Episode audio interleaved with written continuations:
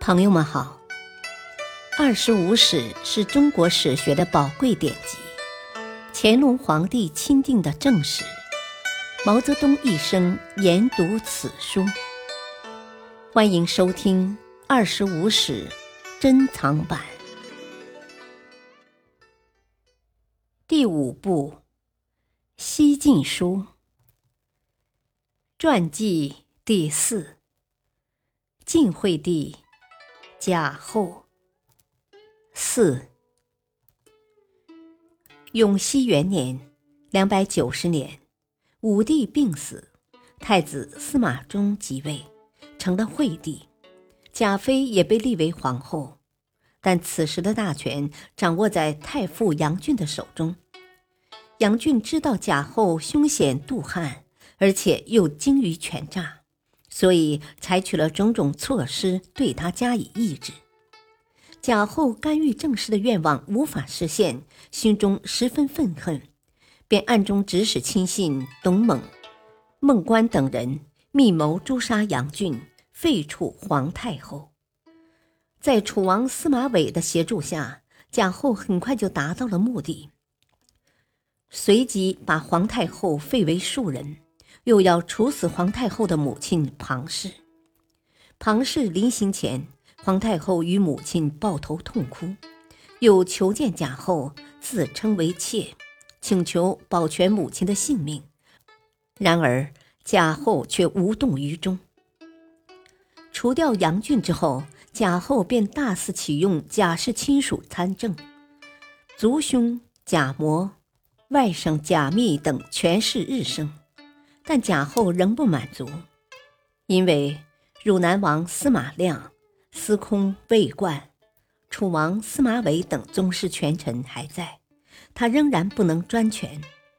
于是贾后又利用司马玮与司马亮、魏冠之间的矛盾，指使司马玮杀掉了司马亮、魏冠，然后又以司马玮擅杀大臣为借口，除掉了司马玮。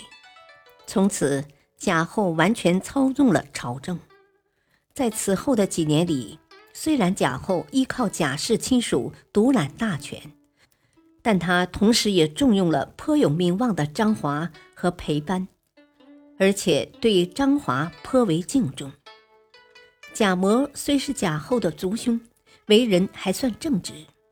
由于贾模、张华、裴班同心辅政，一段时期中。朝廷相对安定，可是不甘寂寞的贾后，在专断朝政的同时，生活上也日益放纵淫荡。他先是与太医令程据等人私通，接着又命人到各处搜寻美少年，甚至把路上的美少年装入箱子，偷偷运入宫中供他享用。为了防止走漏消息。贾后还在事后将这些少年杀死。然而世上毕竟没有不透风的墙，时间一长，裴班、贾模、张华等大臣都知道了，他们心中十分忧虑。裴班甚至提出了废除贾后的主张，无奈贾模、张华都不肯冒这个风险。裴班利用自己与贾氏的亲属关系，劝说贾后的母亲郭槐，经常告诫贾后。贾模也一再向贾后指明利害，可是贾后根本听不进去，反而疏远了他们。晋惠帝司马衷的儿子司马昱，自幼聪明，深得武帝喜欢，总以为儿子虽然愚痴。但孙子聪明懂事，或许能延续西晋的统治。但司马懿长大被立为太子以后，却变得不喜欢读书，只知道整天与身边的侍从玩乐。贾后心中暗暗高兴，不仅不加以劝说，反而让宫中的宦官引诱太子，助长他的奢靡骄逸。时间一长，太子的骄狂傲慢。日益滋长，听不进任何人的规劝。他身边的侍从杜熙经常提出忠告，反而引起太子的痛恨，竟把针放在杜熙常坐的垫子中，刺得杜熙鲜血淋漓。与太子一向不和的贾密，乘机在贾后面前竟谗言说：“太子积蓄财富，结交小人，就是为了对付贾氏。